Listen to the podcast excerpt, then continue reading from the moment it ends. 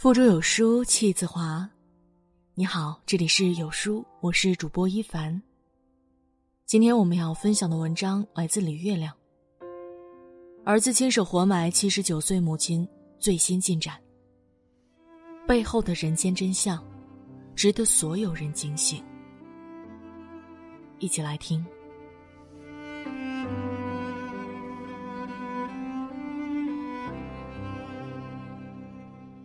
王老太，七十九岁，陕西人，有两儿一女，最近一年跟着大儿子马乐宽生活。他腿脚不好，不太能走路，吃喝拉撒都需要人照顾。马乐宽照顾烦了。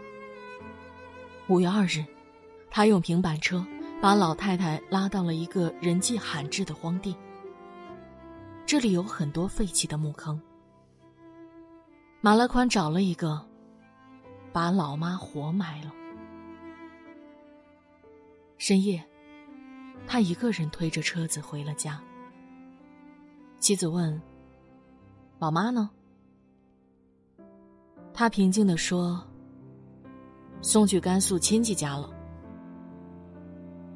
妻子心生怀疑，因为马乐宽之前就流露出遗弃老妈的想法。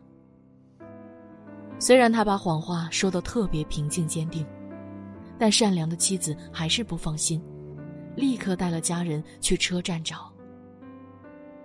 大半夜的，找了很久也没找到。回到家，妻子发现马乐宽也不见了。无奈之下，他报了警。五月五日中午，民警找到了马乐宽。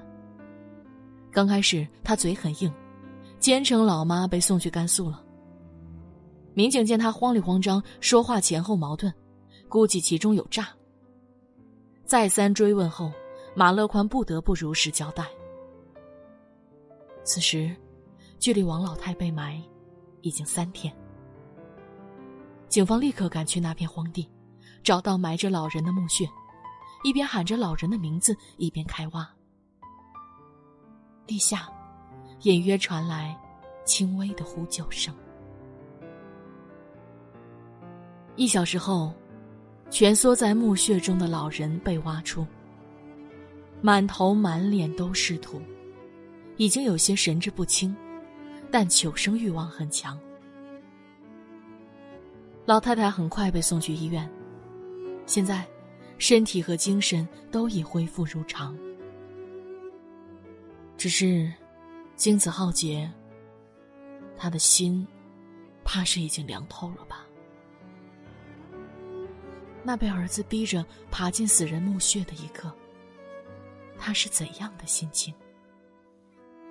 那荒山野林地下暗无天日的三天三夜，他心里又是怎样的绝望？马乐宽后来回答了两个关键问题。为什么做出如此狠毒的行为？他说：“因为老妈腿脚不便，大小便无法自理，伺候起来很麻烦，还经常搞得家里臭烘烘，他便生出了把她处理掉的想法。埋在那个荒墓，并非临时起意，而是蓄谋已久。那是你亲妈呀，你怎么忍心？”他解释：“爸爸去世早。”他十二岁时，母亲改嫁去了甘肃，把他留给了叔叔养。后来他结婚生子都是叔叔帮忙操办的，他心里对母亲有怨气。有怨气可以理解，你甚至可以不养他，但是活埋老母，就太过分了吧？当地居民说，他曾去墓穴附近看过，一个人埋怎么也得一个小时。实在不知马乐宽在那一个小时里心里想的是什么。最新消息是，他已经涉嫌故意杀人罪，被陕西警方批捕。而刚刚恢复的王老太，却开始担心起儿子，怕他进监狱，怕他判重刑。最初面对民警，他还谎称是自己爬进墓穴的。在民警一再追问下，才承认是儿子干的。人间悲剧，越想越觉得唏嘘，不禁想起三个很经典的小故事。故事一：有一个母亲很疼自己的儿子，把自己的一切都给了儿子，但儿子还是不满足，说：“我想要娘的心。”母亲便将自己的心给了他。儿子拿着母亲的心，蹦蹦跳跳的跑出去，不小心摔了一跤，娘的心摔在地上，血流一地。说的第一句话却是：“儿啊，你摔疼了吗？”故事二：古时山村有个风俗，老人到一定年纪就要送到山沟里自生自灭。这天。有个儿子背老母亲去山沟，老母亲一路都在折断树枝做标记。儿子怕老母想自己再回家去，于是背着他一直往深山里走。终于到了深山，母亲平静地说：“儿子，我是怕你回家时迷路啊。”故事三：很久很久以前。一个男人嫌弃自己父亲老了，就用绳子把老父五花大绑，和儿子一起抬到山上扔了。临走，儿子说：“绳子忘记拿了。”男人说：“没事儿，不要了。”儿子说：“那不行，等你老了，我还要绑你呢。”这三个故事都流传已久。你细品，品来品去，你就品出了人间的荒唐和荒凉。为什么会这样呢？感慨的话就不说了。今天，我想从科学上说说不孝背后一个残酷的世间真相。自私的基因里有一个著名的理论：人不过是运载基因的工具，就是说，基因创造了人，利用人来运载和传播自己，好让自己永远不死。我非常认同这个理论，因为很显然，人的绝大部分天性都是为了自己的基因能更好的繁衍下去，其中最典型的就是弃老保幼策略。从基因的角度说，老人已经完成了繁衍基因的使命，留在世上再无意义，所以应该舍弃。而幼童必须好好长大，才能继续繁衍基因，所以必须保护好。其实不只是人类，自然界几乎所有动物的本性都是放弃老的，保护小的。我们常常看到猫妈妈为了保护小猫，扑过去和大狗拼命。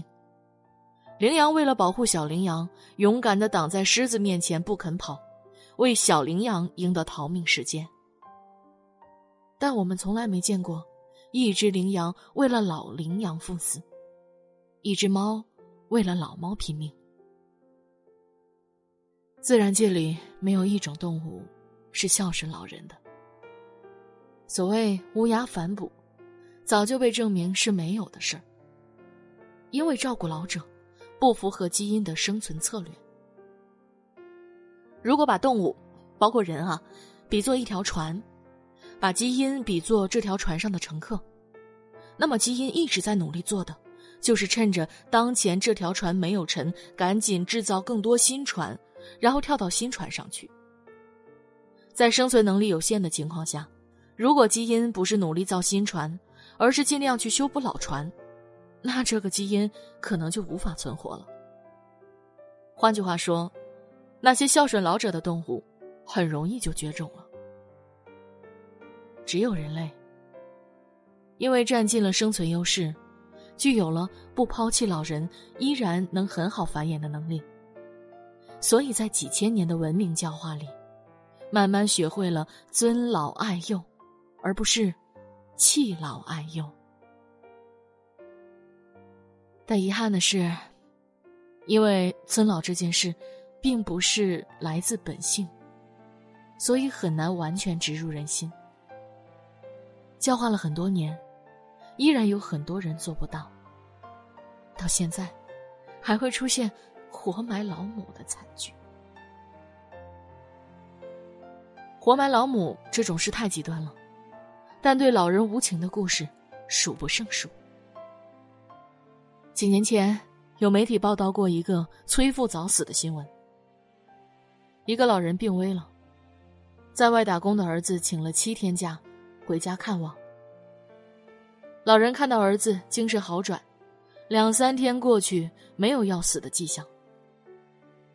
儿子急了，问父亲：“你到底死不死啊？”我就请了七天假，是把做丧事的时间都算进来的。老人随后艰难的自杀了。儿子赶在一周内办完丧事，回城继续打工。在农村，这样的事不少见。很多老人因为患病不愿拖累子女。会选择老屋或荒坡、树林、河沟，安静的了结此生。说来，也是无限悲戚。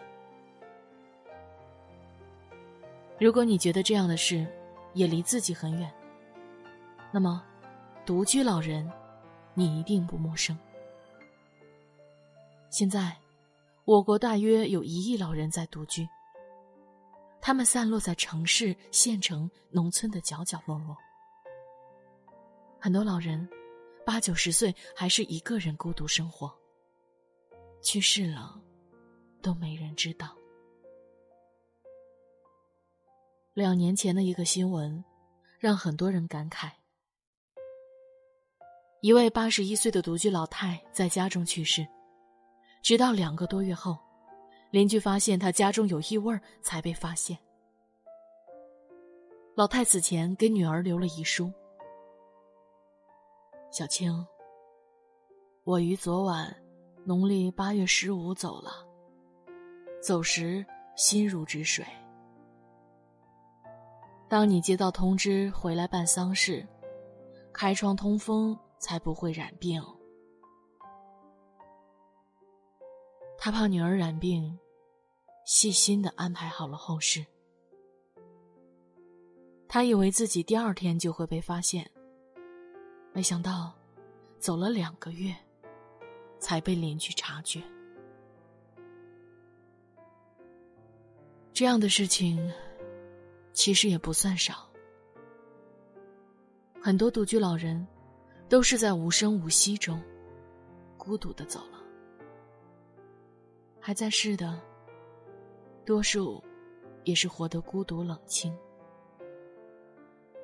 一个人吃饭，一个人睡觉，一个人看电视，跟年轻人的热闹蓬勃相比，仿佛不是一个世界。可怕的是，这可能就是我们这代人面临的未来。人这辈子其实都不容易，大半生奔波操劳，多少苦多少难，一路扛着走来，不敢享乐，不敢歇息。而年轻时怎么都好说，最苦最难的，还是人生的最后一程。人到晚年，生命的力气即将耗尽，身体衰弱，精神萎靡，甚至缠绵病榻，生活不能自理。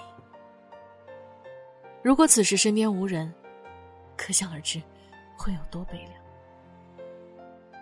所以，我很想在这篇文章里说两个道理。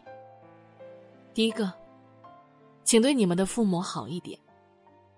如果他们好好的养你小了，那你一定要好好的养他们老。别让那个生你养你的人，在悲戚绝望里走完余生。这是人之为人的根本，也是人和动物最大的区别。第二个，如果你不希望自己老无所依，那么，请从现在开始好好教育你的小孩这一点我必须详细说。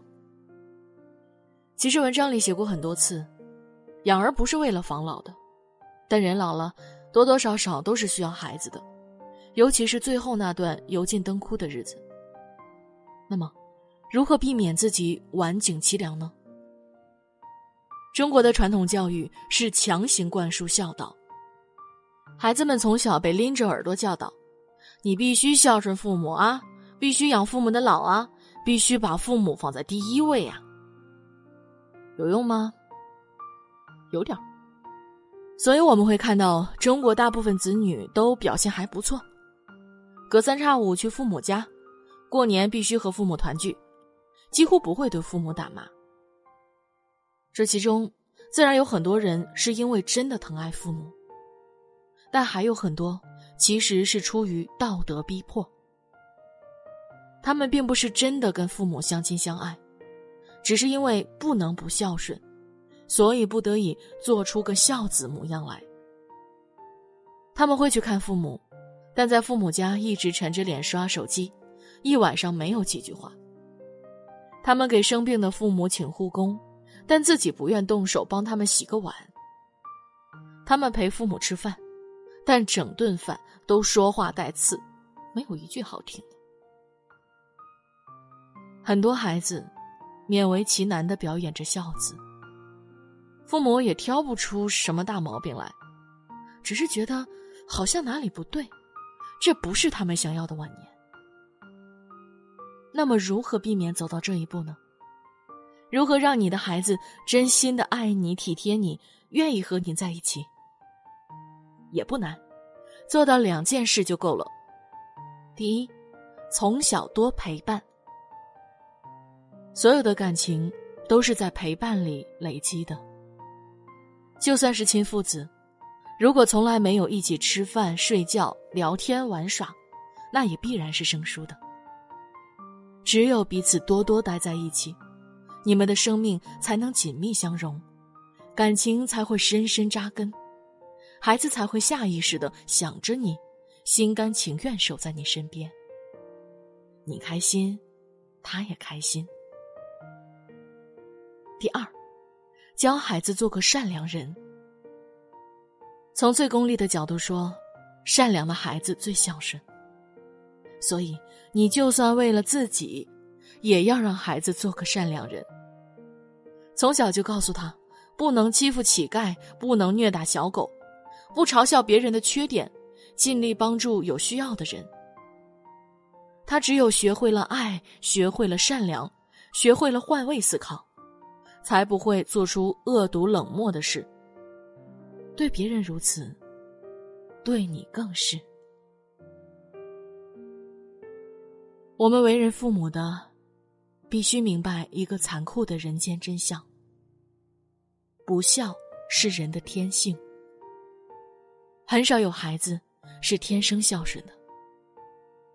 那么，如果你希望在自己垂垂老迈时，能得到孩子的爱和保护，那就必须教会他孝顺。而这，绝不是生硬粗暴的一遍遍告诉他“你将来要孝顺我”那么简单。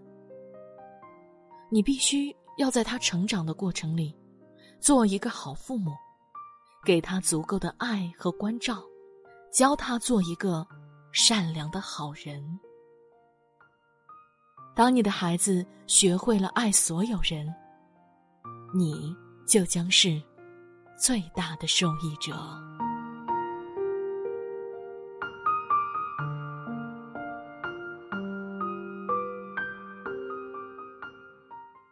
有书早晚安打卡又更新了，这次我们增加了阅读板块，让你在每天获得早晚安专属卡片的同时，还能阅读更多深度好文。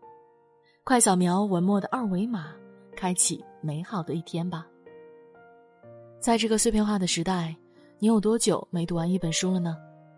长按扫描文末的二维码，在有书公众号菜单免费领取五十二本好书。